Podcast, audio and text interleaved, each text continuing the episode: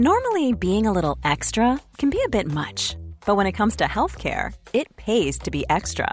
And United Healthcare makes it easy with Health Protector Guard fixed indemnity insurance plans. Underwritten by Golden Rule Insurance Company, they supplement your primary plan, helping you manage out of pocket costs without the usual requirements and restrictions like deductibles and enrollment periods. So when it comes to covering your medical bills, you can feel good about being a little extra. Visit uh1.com to find the Health Protector Guard plan for you. Je le dis dans mon spectacle, j'ai failli sauter du quatrième étage quand même. Et c'est pas genre je me suis dit tiens je sauterai du quatrième étage. Non, je suis passée de l'autre côté du balcon et j'étais à 10 doigts de, de, de crever quoi. Donc euh, Et c'est ton fils, c'est ça qui te passe ouais, un- c'est mon fils qui me passe un coup de téléphone à ce moment-là. Les enfants ils viennent toujours bouleverser vos plans, c'est vraiment des petites merdes. Il a appelé à ce moment-là quoi. Et sa voix, son l'idée de plus jamais entendre, euh, c'était ça. Je l'entendais avec son, son petit allô, sa petite voix de merde là. Et je, l'idée de plus entendre sa voix, de plus l'entendre me raconter ses histoires, l'idée de plus le voir, de, c'est impossible. Mm. C'est impossible. Je suis tellement pas prête à plus voir mon fils quoi. Exécuté par qui? Fabrice Florent. Bonjour, bonsoir, bon après-midi à tous et bienvenue dans ce nouvel épisode d'Histoire de succès. Chaque jeudi à partir de 6h du matin, je retrace avec une ou un invité son parcours de vie qui l'a amené à son succès depuis la petite enfance jusqu'à aujourd'hui. Je suis Fabrice Florent, dans la vie je fais des podcasts d'interviews et de discussions et je crée des contenus. Si vous aimez ce podcast d'ailleurs, allez écouter la bande-annonce pour en découvrir plus sur moi et sur mes autres podcasts. N'oubliez pas de vous abonner sur votre appli de podcast préféré, de mettre un cool commentaire et 5 étoiles au podcast sur Apple Podcast par exemple, et de partager cet épisode autour de vous s'il vous a plu. C'est le meilleur moyen de m'aider si vous aimez mon travail. Un grand merci à vous et bonne écoute. Florence, quel bonheur de t'avoir. Tu m'étonnes. Quel bonheur d'être toi, c'est ça Exactement. Je suis fabuleuse. ben oui, euh, voilà. Je... merci, merci de me recevoir. Euh, Florence, on va parler de ton histoire. Tu es, euh, tu es humoriste euh, belge. Tout à C'est fait. l'une des- l'un des trucs qui te caractérise notamment. Euh, tu as commencé ta carrière en Belgique. Euh, et aujourd'hui, tu arrives petit à petit euh, dans les médias français, dans les salles françaises, etc. etc. Le grand remplacement, c'est nous, c'est la Belgique. voilà. Euh, J'ai vu ton spectacle il y a quelques, il y a quelques mois maintenant d'ailleurs. C'était fabuleux. Vraiment. Merci. On va parler de, on va parler de tout ce que tu racontes dedans notamment. Et mais la première question que je pose à tous mes invités, c'est Florence, à quoi tu ressemblais quand tu avais 7-8 ans? Alors, euh, j'avais plutôt euh, un look de ce qu'on appelait bêtement à l'époque euh, garçon manqué. J'étais très branchée salopette et pantalon. J'avais des cheveux assez courts et j'étais très très serre d'aigle. J'étais très intello. Certains. Ouais, très intello, très. Je lisais énormément de choses. J'étais plutôt une gamine euh, solitaire. J'étais plutôt dans mon coin. Euh, voilà. Donc euh, pas vraiment bêcheuse. J'étais plutôt une gamine assez discrète et j'aimais beaucoup la compagnie des adultes. Voilà. Ok. Tu comment ça se passait à l'école pour toi?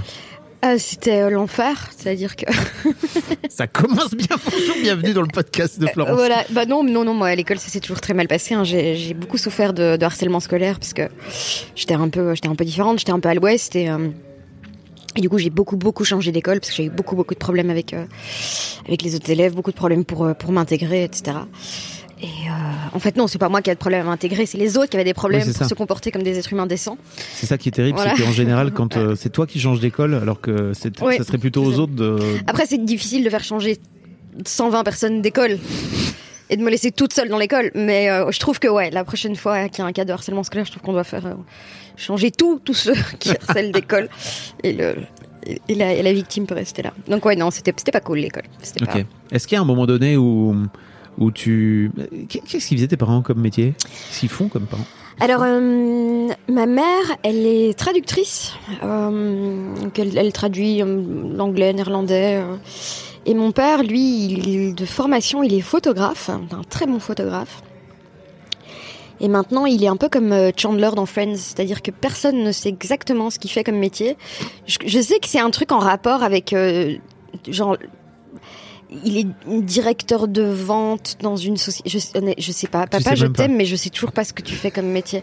Donc euh, depuis que je suis petite sur les fiches euh, à l'école, quand on me demandait de dire ce qu'il faisait, je répondais qu'il était photographe. Il était pas du tout photographe de métier, mais je savais pas quoi mettre, alors euh, je mettais ça. Et tu lui as jamais demandé, là, aujourd'hui que tu es adulte, Il faudrait, il faudrait que, que, qu'est-ce que tu fais comme métier que, pour- que je pour lui pose la question. Mais c'est ça, je crois qu'il doit être euh, directeur de vente ou Il a un vrai métier dans un bureau, quoi, c'est ça? Et il est souvent en avion. Donc euh, Putain, j'ai l'air d'avoir 8 ans. Ça me rappelle. Un jour, on devait faire notre arbre généalogique en classe. Et je me souvenais plus du nom de mon grand-père, du prénom de mon grand-père. Alors, j'avais mis le nom de mon pote d'à côté qui s'appelait Bassem. Et donc, du côté de ma mère, c'est genre des flamands, tu vois. Alors, ils avaient tous des noms genre Jan, Pete, et puis il y avait Bassem. voilà, je suis restée dans naturel très efficace, moi, comme. euh, Oui, c'est ça, c'est... donc non, je sais pas. mais il, il- voilà, j'espère que ça se passe bien pour lui et tout, mais euh, je sais pas ce qu'il fait comme métier. il part et il va voir des gens et, et il, il- il vend des trucs, je Vend crois. des trucs. Je crois, je. Euh, ok. Et sur cette, euh, sur cette base-là, euh, parce qu'en fait, toi, tu, tu fais quoi comme, comme étude après? Alors moi, euh, je fais pas des études tout de suite. hein, euh, donc je termine euh, les, les, les. Donc je termine, je sors du, du lycée. C'est l'équivalent du lycée Ouais, c'est ça. L'école secondaire en, Belgique. en, en Belgique. J'ai l'équivalent du, du bac en Belgique et donc je m'inscris à l'UNIF. Et à, l'UNIF, on a, un, on a un folklore euh, que vous avez pas en France. Enfin, si vous avez les Faluchards et tout ça, c'est un folklore estudiantin assez présent. Ouais. Et je sais pas pourquoi. J'ai cette excellente idée de me dire, je vais faire mon baptême. C'est le baptême universitaire, qui sont une série d'épreuves euh, où à la fin, si tu les réussis, bah, tu t'intègres dans ce qu'on appelle les cercles. De, donc, ce sont des, si tu veux, des espèces de groupes euh, de- de- d'étudiants qui se rassemblent en fonction des filières d'études, etc. Et c'est un peu un- une épreuve d'intégration. Et je sais pas. Il y avait des signes pourtant dans ma vie que j'étais pas faite pour m'intégrer dans des trucs. Quand même. Et j'ai dû tous les louper parce que je me suis dit, eh ben, je vais faire ça. Et ça a été une catastrophe. On a été vraiment parce que c'est c'est du bizutage, hein, mais euh, Ouais. t'es censé quand même te marrer un peu. Bon, tu te fais, tu te fais, tu te prends des, des œufs, de la farine sur la gueule, Sympa. tu manges des trucs dégueulasses, tu bois, tu fais des épreuves à la con et voilà. Mais t'es quand même censé t'amuser un peu. Et moi, ça a vraiment, euh, ça s'est pas, c'était, ça s'est pas bien passé du tout. J'avais un petit problème euh, avec l'autorité déjà. Voilà, Oui, donc déjà de base. De- de- voilà. C'est de- raté. voilà, de base, euh, c'était. Donc est-ce que tu étais la seule qui se rebellait contre... euh, Ouais. hein. Ok. Et donc euh, j'ai fini par. euh, T'étais mal vu dans ce cas-là. T'es là, Ouais. bah, en fait, arrête de casser le délire. Mais oui, mais on est t'as le sergent Hartmann qui est là et qui te gueule dessus et moi j'arrivais pas quoi. Enfin, c'était pas, c'était pas, c'était pas. le sergent. Tu vois dans Full Metal Jacket là, voilà. Et euh, et moi j'arrivais pas quoi. Donc euh, non, ça s'est pas bien passé, mais euh, il en a résulté un petit euh, traumatisme, rien de, mais qui a fait que ben, j'ai arrêté mes études et puis. Petit traumatisme. Et Oui, pas, pas, pas, pas énorme, mais voilà. Et puis j'ai attendu un an, j'ai- repris, je, je suis retournée, j'ai tenté de retourner à l'UNIF une deuxième fois. Là, j'avais un chagrin d'amour énorme et je, je me suis dit, bah non, je vais pas, je vais arrêter parce que je l'aime. Ah. C'est un- Je suis vraiment nulle. Et, et puis là, je me suis dit, ben, euh, je vais partir un an aux États-Unis comme jeune fille au père. Ok. Sauf que je passe devant un magasin qui à l'époque euh, s'appelait Games Workshop. Vous en, vous en aviez Ah, ici aussi, tout à fait, de figurines Warhammer, figurines, euh, de euh, figurines à peindre, à collectionner, là, Attends, faire des armées. t'es une geek Ouais. C'est vrai Tu faisais Et je tu me, faisais tes figurines et je, ben ouais, et je, me- là là. et je me dis, mais je veux travailler là en fait. Et je me fais engager donc à à 19 ans euh, dans ce magasin. Il faut savoir, à- l'époque, il y avait, je crois, Mais 40 Là, là, t'étais à Bruxelles. Ouais, c'était à Bruxelles. Mais c'était la, la société était une société, enfin avait une, une filière française Ouais. dont dépendaient les, les magasins de, de la Belgique. Et donc euh, je deviens manager du magasin, je sais pas comment. Et je Bah, me retrouve Peut-être parce que t'es brillante. et c'est gentil, mais je pense pas.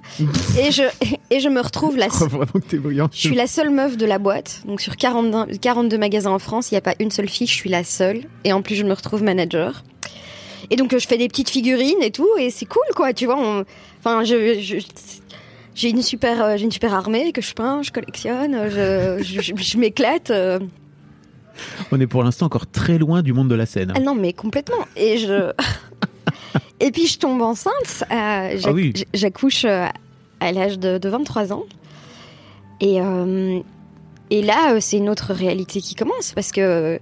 Mais tu tombes enceinte, c'était un projet euh, de vie de... Alors, je savais, hein, je- quand, quand j'ai rencontré le père de mon fils, je savais, il n'y avait pas l'ombre d'un doute qu'un jour cet homme-là serait le père de mon enfant. Ah. Ce que je savais aussi, c'est que j'allais pas passer ma vie avec lui parce que euh, je l'aime de tout mon cœur, mais il est insupportable, il est invivable, T'en parles un peu dans ton spectacle. mais je l'adore. Je l'adore. C'est vraiment la meilleure décision de vie de faire un enfant avec quelqu'un que t'adores. Mais- Même si tu restes pas toute, toute Ouais, ta voilà. vie. que je- je- Il faut. J'aurais considéré ça comme un échec si j'en étais venue à détester 50% de mon enfant. C'est chaud Ouais. quand même, tu vois. Et donc, euh, C'est un très bon tips de vie, je trouve. donc c'est vraiment, j'ai beaucoup de respect pour lui et il est sacré, quoi. Pour toujours, ce sera le père de mon enfant et, et je serai toujours là pour lui, même si notre histoire, il y a eu des moments compliqués et tout. Donc, euh, donc voilà. Et puis, euh, et donc je me rends compte en, en 2012 que, que ma vie est plus exactement. euh, Tu voulais faire un enfant C'était vraiment un, un truc pour toi? Alors en fait, on était bourrés. non, c'est vrai. Mon fils connaît cette histoire. Coucou le fiston. On était bourrés, on est rentré du resto et, euh, et on s'est dit on va faire un enfant. Et voilà. et j'étais très contente de l'avoir jeune. Je savais pas que je voulais un enfant jeune, mais avec le recul, maintenant, je me rends compte que c'est bien de faire un Ouais. enfant jeune. Parce que maintenant, t'imagines, si j'avais un petit bébé et tout, enfin, courir partout, je pourrais plus, quoi. C'était un fiston qui a 10 ans là. c'est ça Euh, 12, il va en avoir 12, 12 déjà. Donc, euh, Ah oui.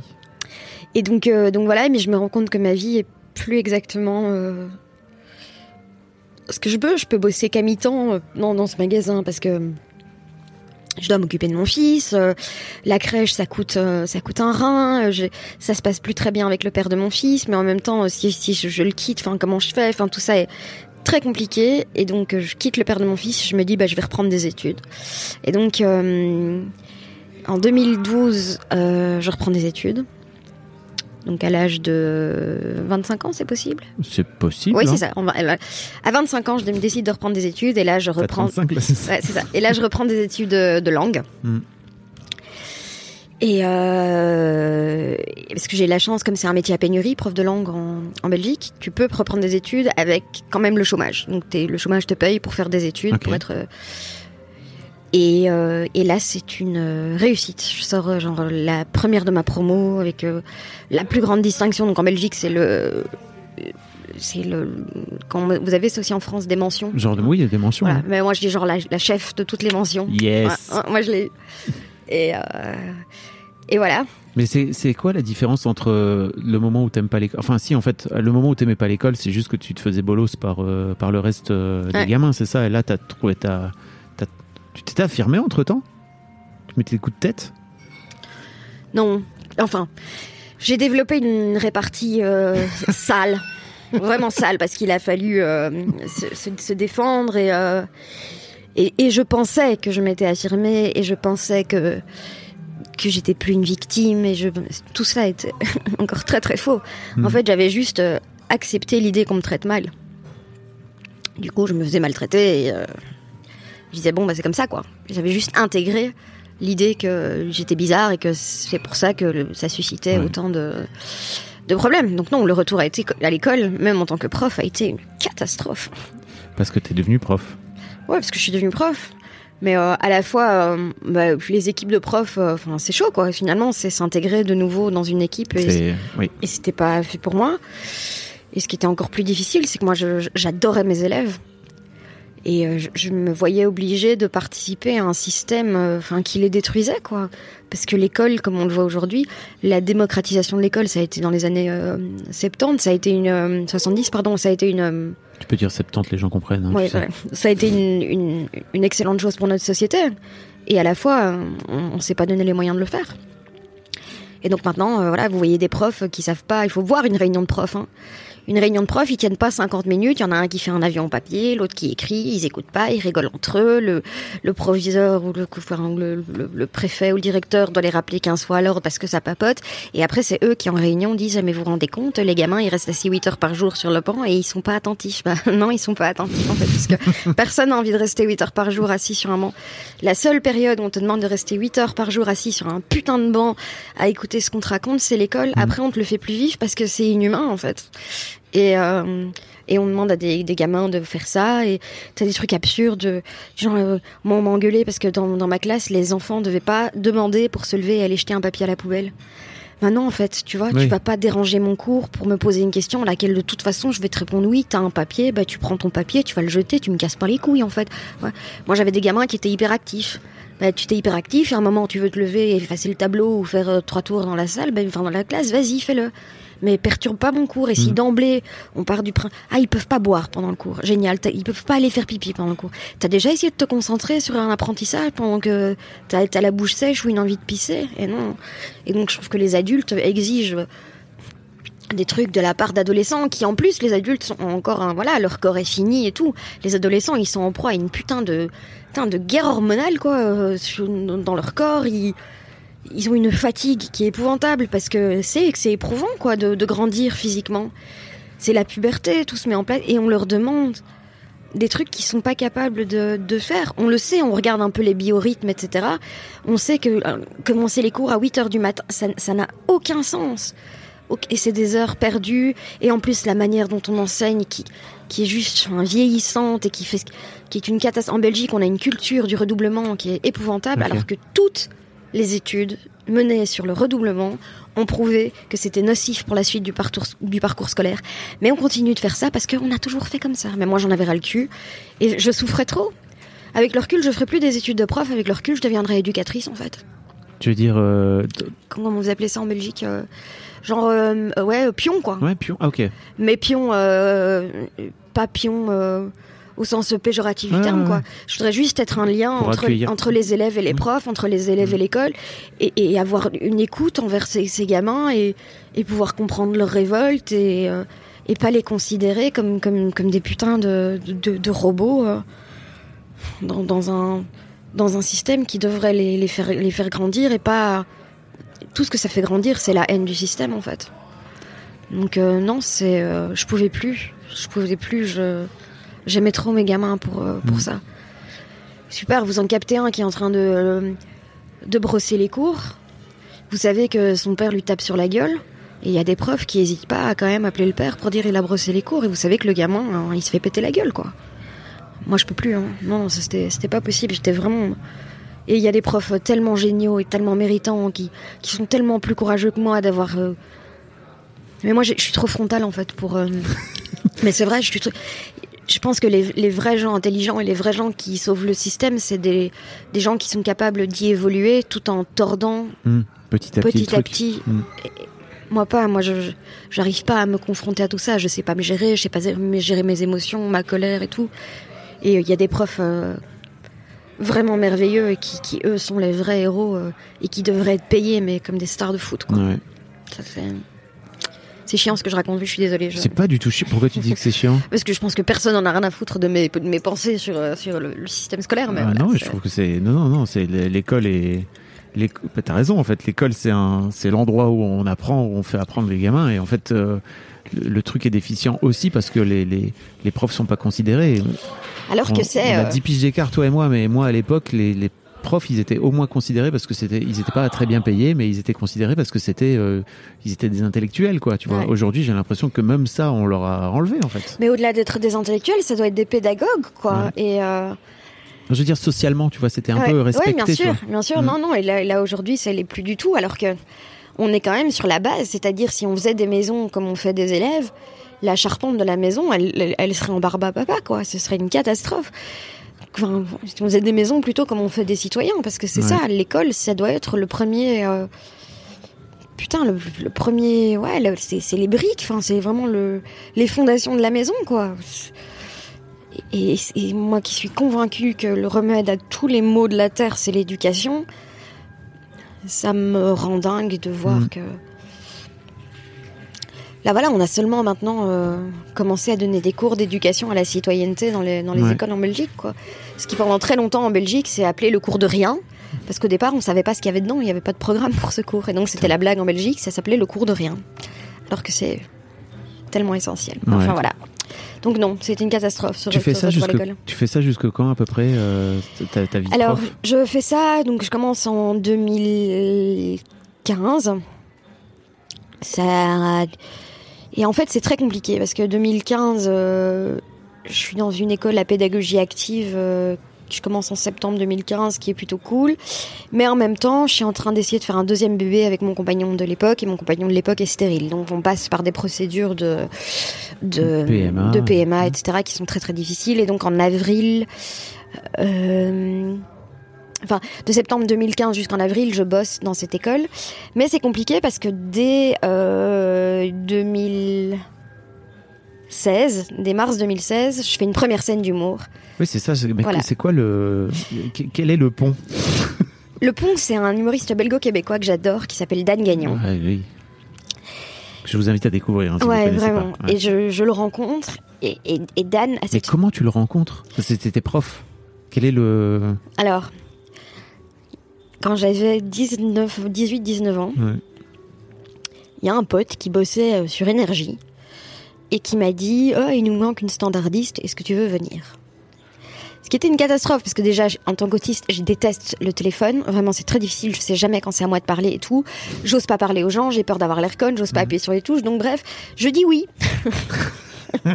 Parce que t'aimes bien te mettre Voilà. dans des situations. c'est ça voilà et dans cette émission il y a un animateur qui s'appelle Walid et le co-animateur est Dan Gagnon mais il me il me calcule pas plus que ça je suis juste une énième standardiste et tout ça Et des années après, je me dis, donc euh, en, en 2015, fin 2015, je me dis, tiens, c'est marrant, qu'est-ce qui devient? Et je vais voir sur Facebook. Et je sais pas pourquoi, parce qu'on s'est pas parlé, rien du tout. euh, je vais voir sur Facebook et j'appuie, sans faire exprès pour le coup, sur euh, ajouter en ami. Donc, je veux pas faire la groupie, donc j'envoie un message en disant, écoute, euh, je suis désolée, euh, je, voulais voir euh, ce que tu devenais et je, enfin, tu te souviens pas de moi, j'étais standardiste. Je voulais voir ce que tu devenais. J'ai appu- j'ai appuyé sur ajouter en ami. Je dis, n'hésite pas à me supprimer, tu vois. Et du coup, évidemment, il se marre et on commence à discuter. Et là, Dan me dit, mais t'es drôle en fait. Et on, discute, on discute. Et, et Dan, c'est la première personne qui voit exactement qui je suis, quoi.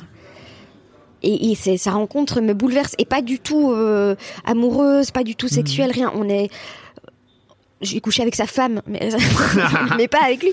Non, mais, non, mais c'est. côté un c'est- peu mentor, quoi, c'est ça? Il y a un truc extraordinaire qui se passe où je me rends compte, enfin c'est plus possible, il a allumé une lumière, il a jeté la lumière sur un truc dans ma vie que j'ignorais depuis des années et que je ne peux plus ignorer. Que tu es drôle. Et que, mais que je suis pas moi en fait, que tout ce que je vis là c'est pas moi, c'est Mhm. moi qui fais semblant d'être moi et qui ai intégré que j'étais bizarre et que le meilleur intérêt c'était fermer ma gueule et, et, et faire semblant. Et, et d'un coup, Dan voit qui je suis pour de vrai et en plus me dit mais c'est- trop bien ce que t'es pour de vrai. Et donc il allume cette lumière-là et il me dit mais viens travailler pour mon émission. Il a, a un talk show à l'époque euh, sur la RTBF, donc le, le service public belge, à la, à la télé. Et je commence à, à bosser avec lui et, et c'est très frustrant.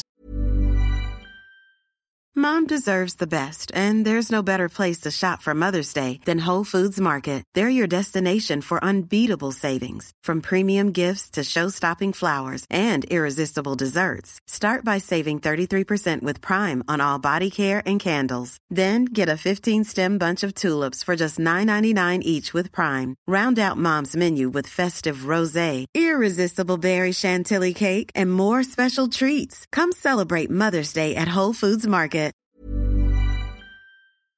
Parce que j'écris pour lui et je me rends compte que j'ai- pas envie d'écrire pour quelqu'un d'autre. Mm. Et donc euh, en mars 2016, j'écris mon premier sketch. Le lendemain, il y a les attentats du métro en, en Belgique, à. Bruxelles. Donc euh, très très bizarre. Et je joue encore deux trois scènes ouvertes, euh, donc vraiment des petits plateaux comme ça d'artistes débutants. Et à chaque fois, il y a cette impression le lendemain de devoir revenir à l'école et de me sentir de plus en plus coupée en deux.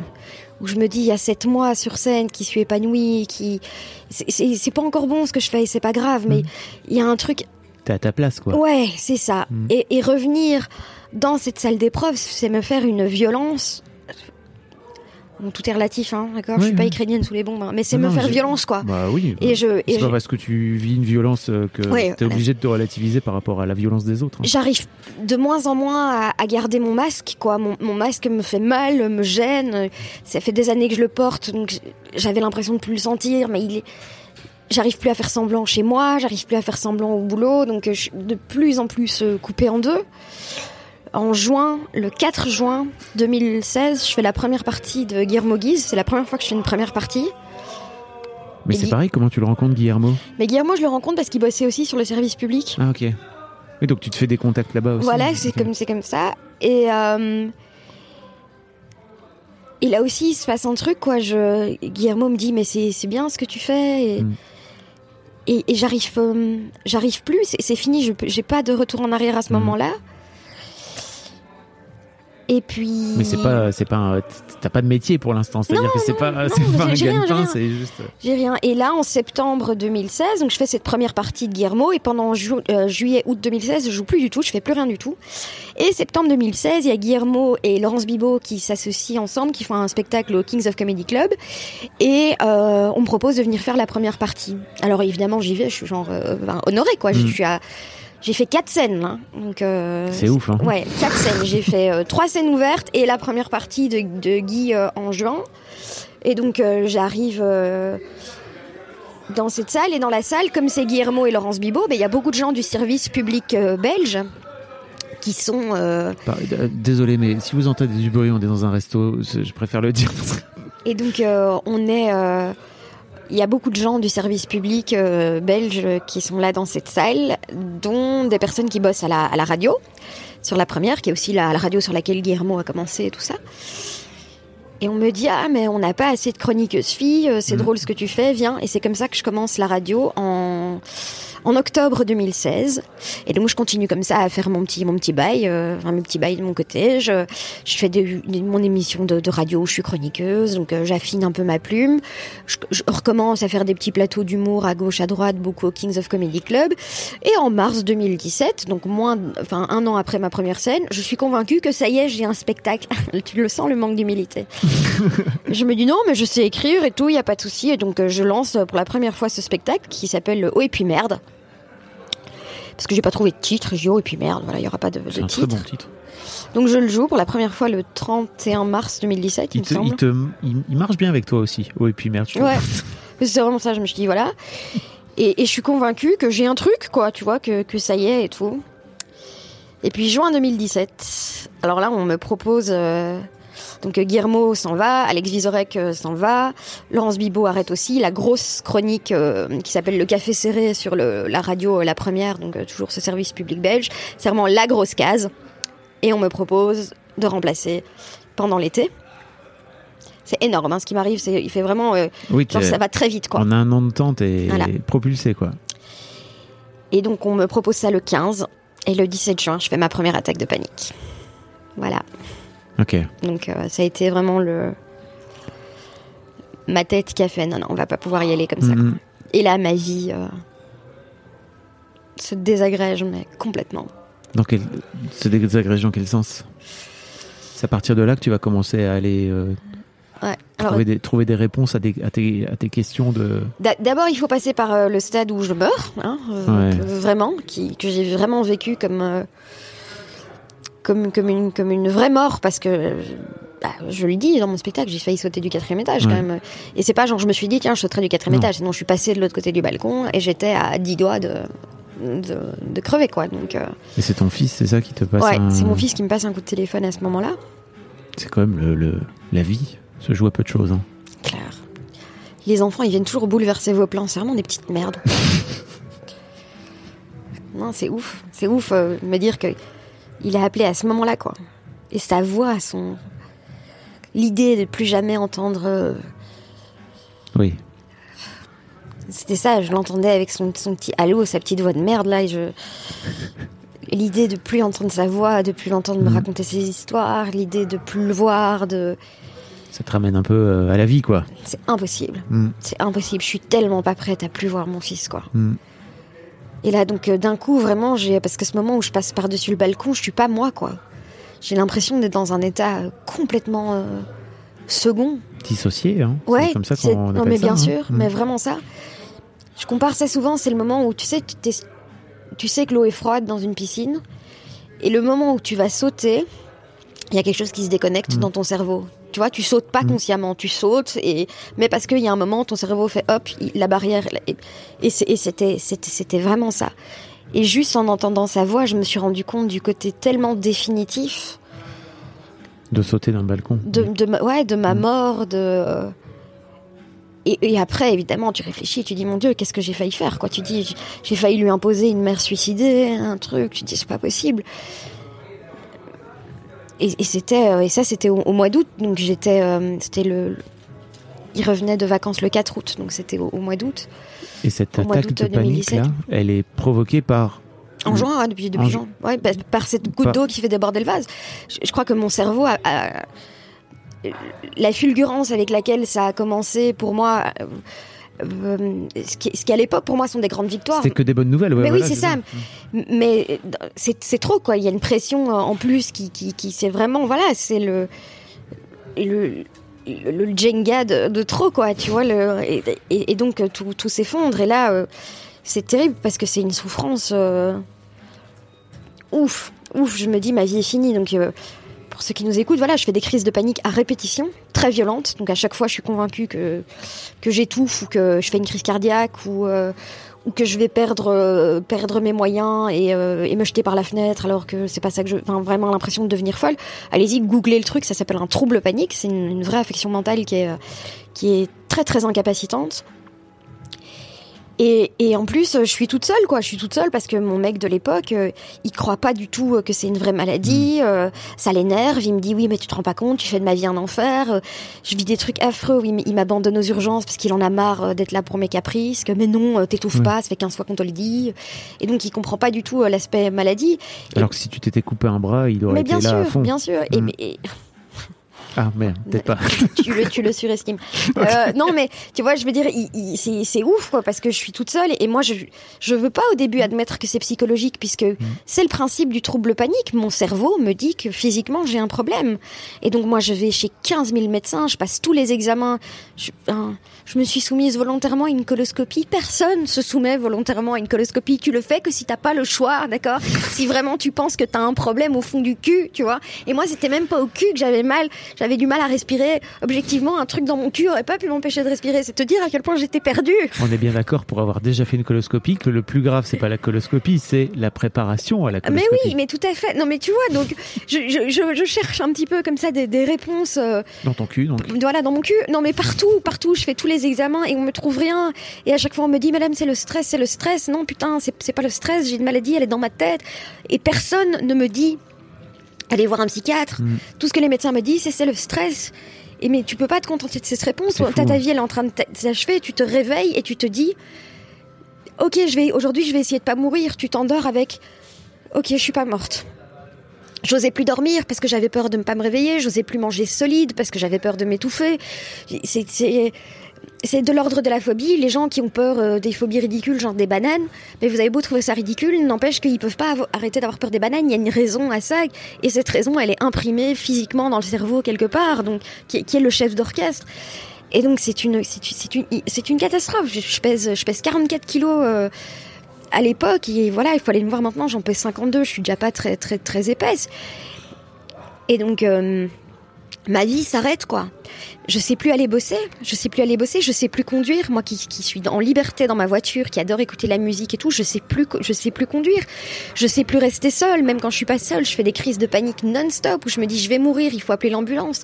Je suis et il y a une scène qui est emblématique dans, dans, dans ce trouble panique.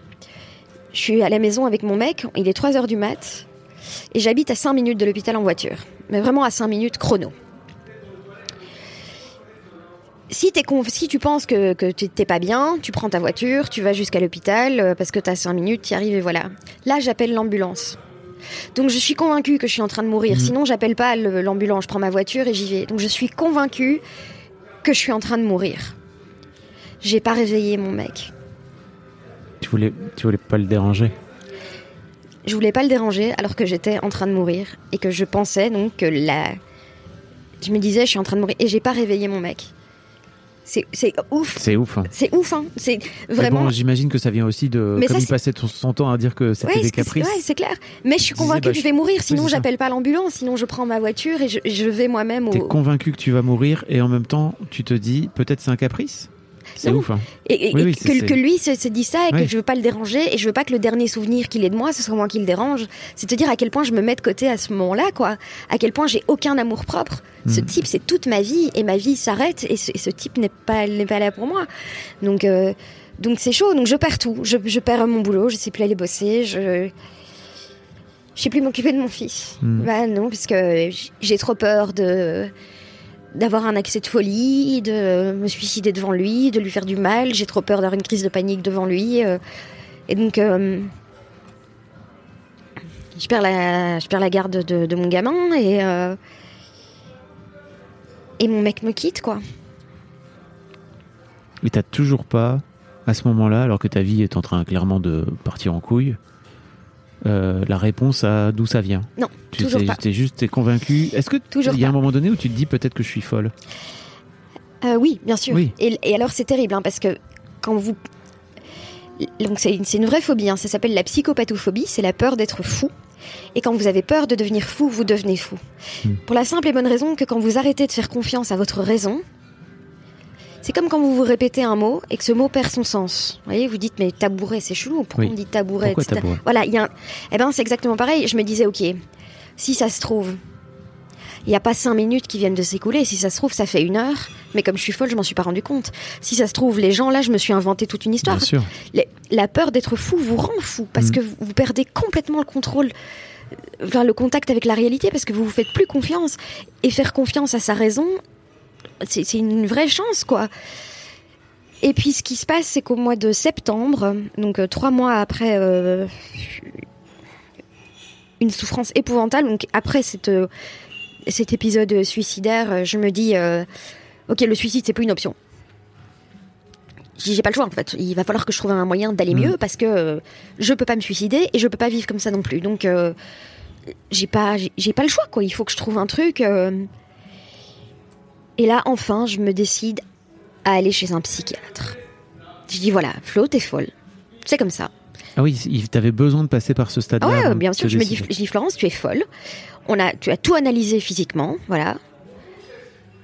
Donc maintenant, tu es folle, c'est comme ça. Tu vas peut-être aller en, en, en hôpital psychiatrique. Je ne sais pas à ce moment-là que fou, c'est pas un terme euh, en médecine. Y a pas, ça n'existe pas la folie en, en médecine. C'est des maladies bien bien spécifiques. Et donc j'arrive chez le psychiatre en étant convaincue qu'on va me dire t'es bipolaire, t'es schizophrène, euh, etc. Et j'arrive et je décris euh, mes symptômes au mec. euh, je me souviens, j'ai regardé l'heure. Avant et après avoir fini, ça a duré 7 minutes.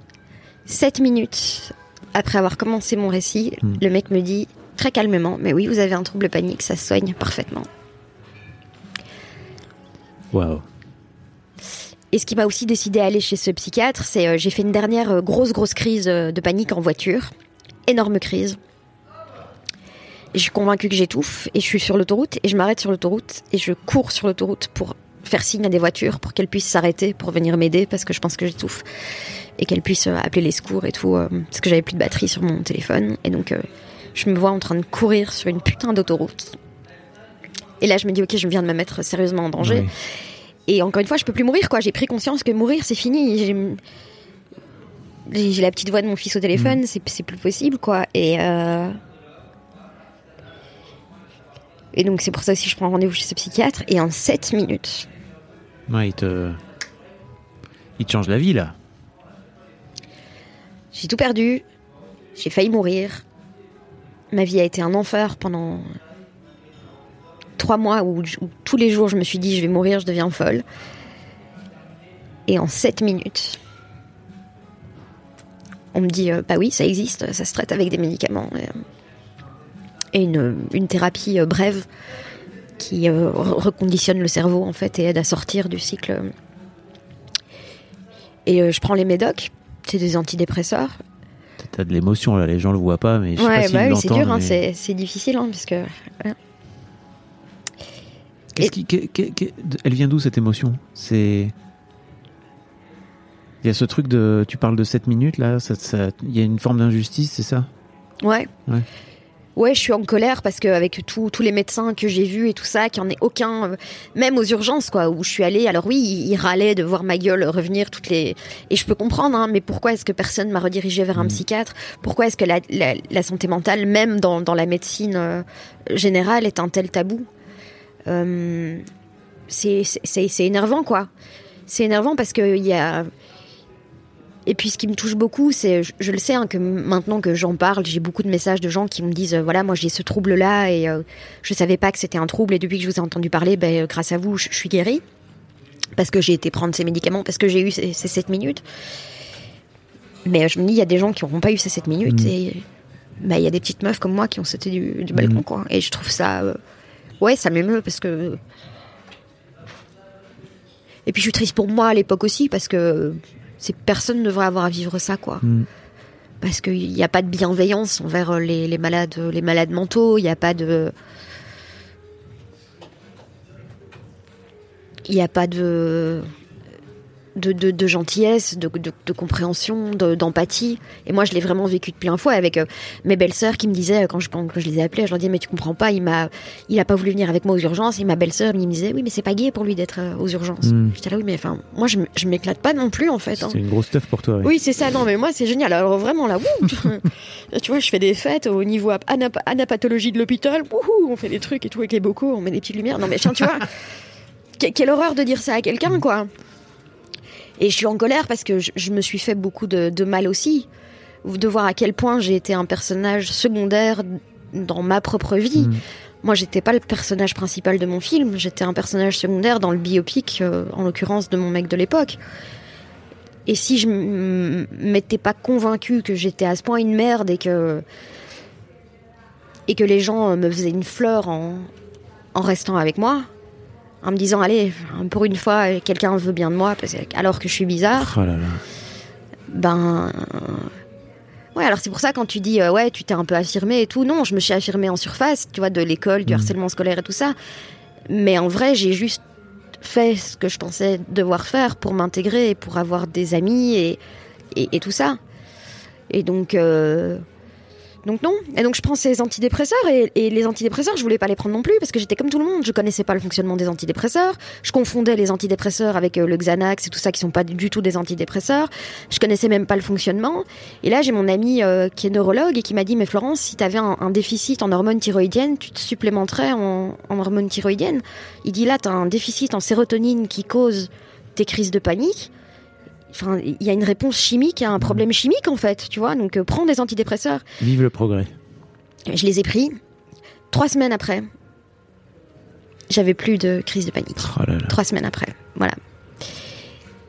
Et là, euh, j'ai commencé à remonter la pente. hein. J'avais encore deux, trois crises, mais plus du tout de la même ampleur, etc. Donc tout ça s'est remis. Donc j'ai suivi une thérapie euh, qui, a, été- longue, qui a évidemment débouché sur une thérapie. D'abord la thérapie brève pour euh, soigner le, problème en lui-même, et puis la thérapie plus longue pour discuter d'un peu de tout ça. Donc j'ai commencé à vraiment remonter la pente en, en 2018. Et puis en 2000, mi-2019, là j'ai commencé vraiment à être sur pied. Vraiment euh, nickel. Et tu sais toujours pas à ce moment que t'es autiste Asperger ou ça- Ah si, ah oui, si, si, ça oui. Ah oui, alors ça quand j'arrive chez le psychiatre qui me, Ah oui. qui me diagnostique, il me dit, il a cette phrase, il- donc il, est un peu bourru en plus. Je l'ai, je l'ai, je l'ai pas revu après parce qu'il m'avait prescrit des antidépresseurs et j'étais fâchée et machin et tout. Ah. Et je t'ai dit mais il est nul ce psychiatre. Et il m'avait dit cette phrase, il m'avait dit euh, mais vous êtes complètement autiste. Et t'as pris ça comme une insulte Mais ouais, je me dis, mais de quoi il parle? Je dis, ok, je, je vais pas être en plus autiste sur le côté. Et il m'a- il m'avait quand même filé l'adresse d'un neuro, neuropsy et tout ça. Donc, euh, quand, quand j'ai une amie, euh, elle officiellement diagnostiquée autiste Asperger, qui m'a dit, je pense qu'il a pas tort, t'as vraiment des grosses caractéristiques. Alors là, j'ai euh, pris les choses en main et je suis allée me faire diagnostiquer à ce moment-là. Donc, on, on est vraiment, euh, c'est 2017, 2010, ouais, plus 2018. C'est en 2018 que j'ai mon diagnostic euh, officiel. Et là, j'apprends que je suis autiste euh, Asperger. Je savais que j'étais qu'il y avait quelque chose qui allait pas. Je le savais Bon, quand j'étais petite et, en, et en- enfin au lycée et, et à l'école primaire, on, s- on- on m'avait euh, diagnostiqué HPI, donc on savait déjà que mon cerveau était, il y avait une structure différente et tout ça. Cerveau chelou. Voilà, j'avais un cerveau chelou, mais, euh, mais pas. euh, Et puis, euh, et puis arrive de, ouais, 2019, où je, janvier 2019, je, je, je, ça, commence vraiment à aller de, de mieux en mieux. Et à partir de mi-2019, euh,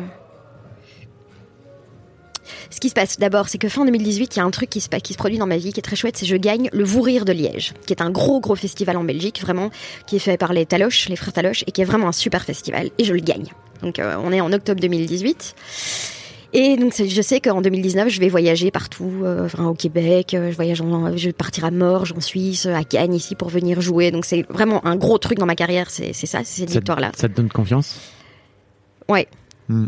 Et donc j'arrive en janvier 2019 et là pour la première fois de ma vie, je me regarde et je me dis meuf, t'es une ouf en fait. Yes Mais vraiment, je me dis meuf, je, je me retourne sur ce que j'ai, Hmm.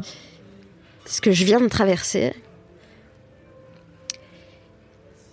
C'est vraiment sale parce qu'ils sont en train en plus de passer la putain de musique au piano là de Tiersen, tu vois le tululu tululu. C'est vraiment des enculés. Euh, et donc je me, je me retourne et je me dis mais mais je vois vraiment la moi petite qui voit la moi adulte et qui fait genre mais Ouais. meuf, t'as géré quoi.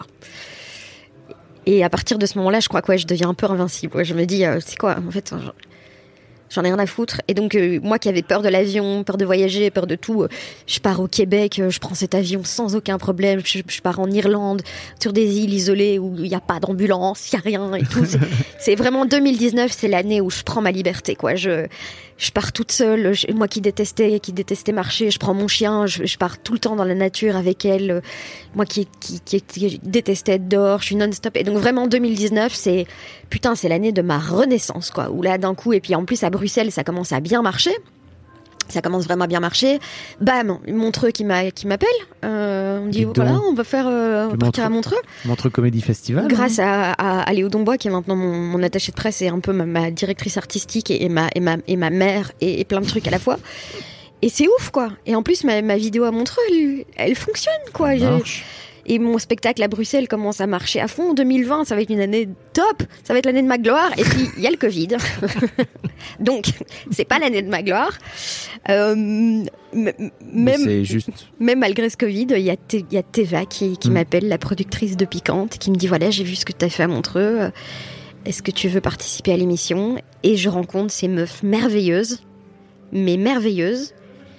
Il y a toute la clique là. Il y a Nicole Ferroni, ouais, Nicole il y a Christine, Christine. Béroux, Laura Domange, Thaïs Vaucard, Elodie Pou qui est là de temps en temps. Et je leur dis, je suis désolée, euh, je suis bizarre. Et elles me font, ouais, mais euh, non, on- on- si ça t'embête pas, on va t'aimer quand même. Et, et j'ai Léo qui est là, et je lui dis, je suis désolée, mais je suis bizarre. Elle me dit, ouais, ouais, je- mais t'inquiète, ça va faire un spectacle génial, et, euh, et moi j'aime bien que tu sois bizarre. Et donc 2020, c'est l'année où je me rends compte que c'est ce que je disais, quoi, que la, la pièce de puzzle que je suis, elle, elle va quelque part en fait. Je suis une pièce de puzzle toute seule à qui il manque tout le reste du puzzle. Et d'un coup, quelqu'un fait Ah, mais attends, regarde, tu vas là. Et ça, c'est C'est canon, hein. extraordinaire. Mhm. Extraordinaire. Je... Et donc, ça s'enchaîne un peu. euh, je joue à la petite loge à, à, à Paris. euh, Il y a le bureau des auteurs de Canal Plus qui. La petite loge qui, pour les gens qui connaissent pas, Ah est vraiment une- ouf, une- ouf. un théâtre de 16 mètres carrés. de 12 places. 25, 25 places euh, quand c'est complet. Mais c'est l'incubateur à talent. génial, euh, bien sûr. Voilà, il, y a quand même Gaspard Proust, Marina Rollman, Paul Mirabel qui sont passés Mm. là. Enfin, Vous pouvez toucher le fond de, Ouais. de- de- du théâtre limite en Ouais. tendant le bras. quoi. voilà, non, non, c'est vraiment tout Mm. petit, mais c'est une chance incroyable de jouer là-bas. Et donc, euh, et donc ce spectacle, ben on, on le travaille, on le travaille, on le travaille, on le travaille pour parvenir à. C'est Léo, hein, Léo Dombois, qui, me, con- qui arrive à me convaincre de parler de mon autisme, de parler de mon épreuve de, de maladie mentale et de. Et je dis, Ouais. mais ça va pas aller, les gens ils vont me jeter des trucs, tu vois. Elle a tellement raison.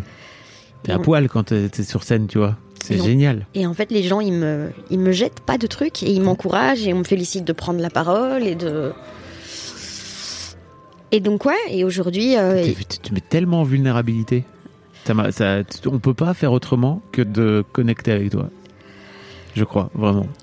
je voulais. En tout cas, c'était important d'être euh, un être humain et d'arrêter de jouer ce personnage de la meuf euh, un peu, un peu sexy, un peu badass, un peu. euh, ouais, ok, je suis un peu badass, machin, tout ce que ça tu aussi. veux. je- ouais, Voilà. mais euh, mais j'ai fini de de taxer mon hypersensibilité comme quelque chose de, négatif finalement. Et donc, euh, et puis euh, fin euh, 2021, fin des vacances euh, 2021. Alors là, c'est euh, le clou du spectacle. France Inter qui m'appelle. Je n'y crois pas. Pendant une semaine, je dis à, à, Léo, donc mon près, je dis non, mais ils vont rappeler, ils ont fait une erreur, ils vont se rendre compte que c'est pas. Je, je n'y crois tellement pas que j'ose en parler à personne en fait, parce que je suis sûre que ils vont, ils, enfin, ils- ils vont. Et donc quand j'ai Nagui au téléphone, euh, il me dit bonjour Florence, c'est Nagui, je suis là, Nagui, qui Nagui, Nagui. Nagui, Ouais, vraiment, je. Nagui des brosses à dents Non mais ah non mais Nagui c'était euh, pour moi c'était un mini cums quoi tu vois quand j'étais petite mais non mais c'est vrai tu vois Oui, donc euh, c'est quand même euh, t'es là mais, Nagui euh, des mini cums Tu as vraiment dit ça? Non mais oui on en a parlé après. Et euh, et donc, euh, donc donc voilà et ça c'était vraiment la, la consécration parce que France Inter c'était un rêve depuis que je fais de, de la radio en plus cette petite gourde de Fanny Ruet euh, m'a grillé la, la priorité engagée sur France Inter avant moi la pute j'adore Fanny Ruet hein, Fanny Ruet, ta compatriote. Oui, oui, on, on s'aime beaucoup. On a juste ce, ce rapport où on, on aime bien s'envoyer des fions à la gueule parce qu'on est comme ça. Mais non, et donc, ouais, c'est. Et là, bon, euh, les putes, la côte, la gloire. Non mais euh, bien sûr, Les, les- les léopards dans, dans mon salon. mais euh, bien sûr. Les pans qui m'accueillent euh, à l'entrée dans, dans mon jardin. donc, euh, voilà. Et donc, euh, ouais, mon, mon- mon premier pas en France. Et puis le métropole maintenant. Donc, c'est un, un- c'est un vrai parcours, quoi. Où à chaque fois, à chaque étape, je me suis dit, ça va pas assez vite, j'y arriverai jamais, ça va s'arrêter là, j'ai l'impression d'avoir atteint le summum de ce que je pouvais faire et tout. Et à chaque fois, en fait, maintenant, quand je regarde mon parcours, je vois à quel point chaque marche a été une marche qui m'a mené à la marche suivante. Ouais, c'est clair. Donc, euh, Et tes chroniques, je te le disais juste un peu avant, mais je trouve que tu viens taper. Alors, bon, ton spectacle, effectivement, tu viens parler de santé mentale, et pour Mm. moi, c'est d'autant plus important d'en parler là, post-Covid, post. euh, ça, ça va être la merde pour, je crois, pour la planète entière après cette pandémie, quoi, tu vois. Ouais. La guerre en plus, là, la non, peur. L'angoisse, machin. Non mais tu sais, c'est que des, c'est que des trucs qu'on se raconte dans la tête. En plus, c'est terrible, hein, les toutes ces peurs. Enfin, en tout cas, pas pour les, pas pour les Ukrainiens qui en prennent plein la gueule, etc. C'est pas. Mais nous, en tout cas, en France euh, et en Belgique, pour l'instant, on, Ouais, on, on la vit pas, mais on, l'a dans la tête, Si quoi. Vladimir, il avait fait du stand-up, Ouais, hein, Ah au bah. lieu de. c'est sûr. Voilà. Si Vladimir, des- il avait fait des blagues sur voilà, écoutez, moi j'ai tendance, je sens, parfois la nuit, je rêve que je suis un gros dictateur et que je balance des bombes sur les gens, ça m'angoisse un peu. Je pense que ça vient de la fois où j'ai perdu mon chien euh, moustache et que euh, mon papy a dit, Eh ben, on n'en serait pas là. À mon avis, il doit avoir des problèmes avec sa maman. Moi, je pense qu'avant de devenir euh, dirigeant, on t'oblige à faire une psychothérapie, en fait. On Ah te oui, dit, d'accord, tu veux bien. te présenter aux élections présidentielles, tu nous montres que tu as fait euh, Mais une thérapie euh, longue. Et... Je tiens d'ailleurs, je postais ça sur mon sur mon Insta. Je disais mais je crois qu'en fait une fois que tu as fait de thérapie, c'est impossible que tu aies envie d'accéder au pouvoir. Ou alors, c'est vraiment que tu es un, un idéaliste et que tu, tu veux Oui. y arriver, quoi. Tu vois tu Martin Luther King quoi, voilà, vois, mais, mais, quand pas, même. mais pas, euh, pas dans ces conditions-là, Mais je crois même sûr. que quand t'es, tu vois, t'es un idéaliste, il faut, Ah ben, comme sûr. tu dis, manger, manger tellement de merde pour en arriver là qu'il faut, vraiment euh, avoir ouais, envie. Je pense que là, il faut renouveler la- le système de démocratie. Oui. Déjà, moi, je pense qu'il il faut. euh, c'est horrible ce que je suis en train de dire. Moi, je pense que le, le, le droit de vote. euh, oui, je t'ai entendu dire ça. ce mais je pense que le droit de vote devrait être un, un, un- un devoir et devenir un droit une fois que tu as accompli un certain nombre de, de choses. Je, enfin, moi, je, je- je remets tout à zéro. On- idéalement, tu, il faut rééduquer tout le monde pour que les gens puissent voter en, en conséquence, en fait. Parce que oui, la démocratie, c'est un principe euh, génial. Est-ce qu'on peut tirer cette phrase? La démocratie, c'est un C'est- principe c'est toujours- C'est génial. bien, c'est une bonne idée. Mais oui, mais évidemment, c'est ça qu'il faut faire. Mais le problème, c'est que si t'es sur un bateau qui coule, tu vois, et, que- et que t'es avec 15 teubés et que t'en as 13 qui proposent, tu vois, de, je sais pas, euh, mettre une paille dans le trou du bateau et aspirer l'eau, tu vois, pour euh, que ça. Bah, tu, tu coules en fait, tu vois. Et donc, euh, la démocratie, c'est une arme géniale à partir du moment où tout le monde est éduqué à partir du moment où la priorité de la société, c'est l'éducation. C'est c'est pas compliqué. Enfin, alors, bien sûr, ça l'est plus que ça, mais je veux dire, j'ai joué à SimCity. Je sais comment ça marche, d'accord, de diriger un. Non, mais t'as des piliers de notre société, de notre société c'est quoi? T'as l'éducation, C'est sûr. la santé, le social et l'économie. Voilà, c'est les quatre piliers de notre civilisation comme on la, la voit actuellement. Et c'est les quatre trucs où on, on foire quoi. Regarde, les- la santé c'est une catastrophe, la crise l'a montré. L'éducation c'est une catastrophe, la crise l'a montré. tu vois, le, le social en France, bon voilà, mais on est- on n'y est pas encore. On a encore des, des gens qui sont dans la pauvreté et tout. C'est sûr. Sachant que quand le social prend cher, l'éducation et la santé prennent, prennent cher aussi. Et l'économie, on n'investit pas comme on devrait, puisqu'on est dans une économie qui, qui nous mène à notre perte. On se foire sur les, les quatre choses essentielles du. C'est, c'est, c'est, c'est, enfin, ça, ne- ça ne va pas. Et malgré ça, on continue à voter, on continue à, faire voter des gens. Alors que c'est des gens qui vont voter pour euh, empirer la, alors je, je dis pas qu'il faut une dictature éclairée ou quoi, je dirais jamais ça. Bien sûr que la démocratie c'est un principe sacré, Mais- on, on donne pas les moyens à la démocratie d'être euh, la grande dame qu'elle pourrait être quoi. Quand vous vous retrouvez aux États-Unis et qu'il y a un choix entre deux, euh, personnes, euh, enfin euh, Ouais. deux partis euh, aussi aussi, enfin avec toute la tendresse que j'ai pour les pour les démocrates, mais c'est c'est pas c'est pas normal. C'est Florence Mendes présidente, quoi, j'ai envie de te dire. putain non, t'imagines? Ce serait marrant. J'imagine ton discours euh, d'investiture, quoi. Salut, bande de connards écoutez-moi bien. non, mais tu, tu- je veux dire. euh, Ceci dit, moi- un peu plus de blagues dans la campagne présidentielle, ça ferait plaisir. Wow, il y en a quand même deux trois. Ah, il y en a euh, des blagues. hein. genre, Toutes celles qui commencent avec François Fillon. euh, tu vois. non, mais bien sûr qu'il y, a- qu'il y a des blagues, mais. je- Moi, je, je pourrais, je pourrais jamais faire de la politique parce que je suis beaucoup trop euh, éthérée, détachée du monde, pas organisée et tout. Mais Alexandria Ocasio-Cortez, Mm.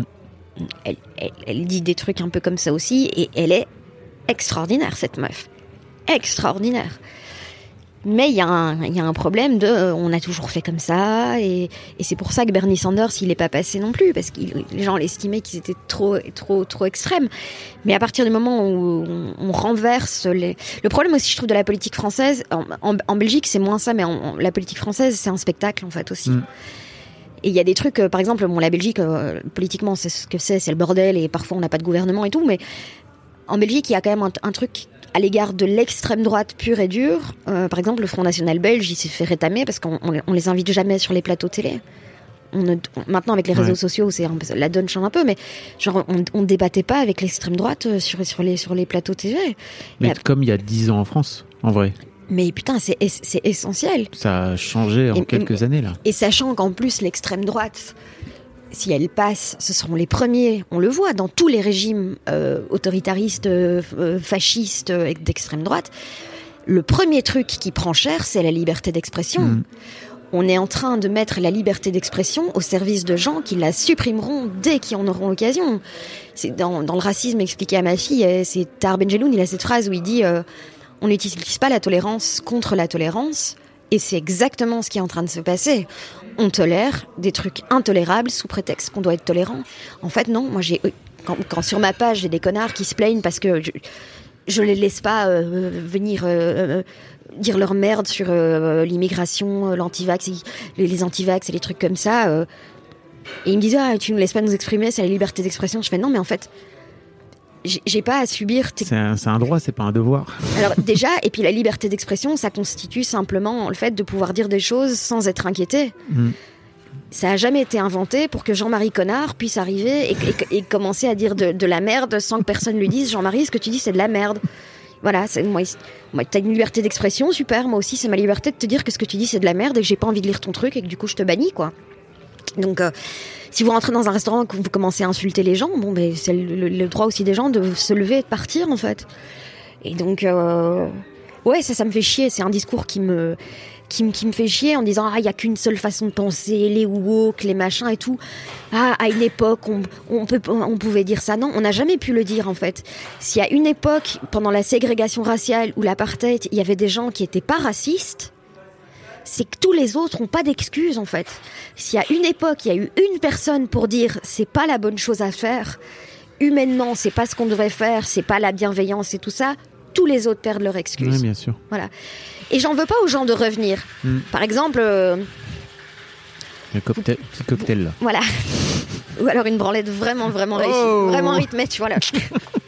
non mais tu vois, je veux dire, j'en veux pas euh, aux gens. Tu vois, j'ai un pote qui était super homophobe quand il était jeune. Il, il, est- il a été élevé par par des protestants, euh, pas Ouais. forcément fun fun et tout. Ce pote, je lui en veux pas d'avoir été homophobe. Mais ce pote, un jour, il s'est rendu compte, il s'est dit, mais j'étais super con en fait. Donc à partir du moment où il y a des gens qui peuvent changer d'avis, je veux plus l'excuse de l'âge, l'excuse Ouais. de euh, c'était c'était différent. Ça a jamais été ok de faire des blagues racistes. Ça a jamais ok été ok d'être misogyne, homophobe. Ça a jamais été ok. Jamais, jamais, jamais. Et maintenant, on se rend compte que ce qui a ce qui était pas normal, c'était de laisser dire ce genre de choses. Et ce, ce terme woke me fait rire. Moi, je me qualifie pas de woke. Je suis c'est simplement un être humain qui en a marre d'en mettre plein la gueule aux autres êtres humains. Et quand les woke disent aujourd'hui l'antiracisme, ça n'a plus de sens. Et qu'en Ukraine, on laisse des gens noirs crever sous les bombes alors que les gens blancs peuvent, eux, s'échapper, qu'on vienne encore me dire qu'il n'y a pas de racisme. Oh, il n'y a plus de racisme. C'est vraiment ça, c'est la définition la plus pure du racisme. On estime que ta vie a moins de valeur de la mienne, que la mienne parce que toi t'es noire et que moi je suis blanche.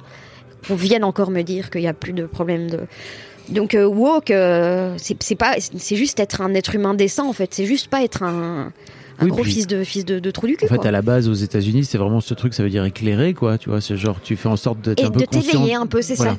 Tu prends conscience qu'il y a tout le monde n'a pas la même réalité que la tienne et que finalement ta réalité à toi, un, elle est peut-être pas si pourrie et deux, elle, elle encourage aussi. Et j'ai pas de leçons à donner à personne. Hein. Je m'habite chez Zara. euh, Ouais. Il y a plein de trucs auxquels euh, je, tiens, ça m'arrive de pas de pas trier mes déchets. Enfin, tu vois, il y a plein de trucs que je me dis, Florence, c'était vraiment une, une, une, grosse connasse.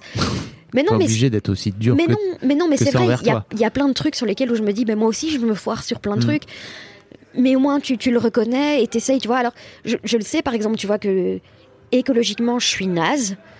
Eh ben, j'ai rendu ma bagnole. J'essaye de voter écolo.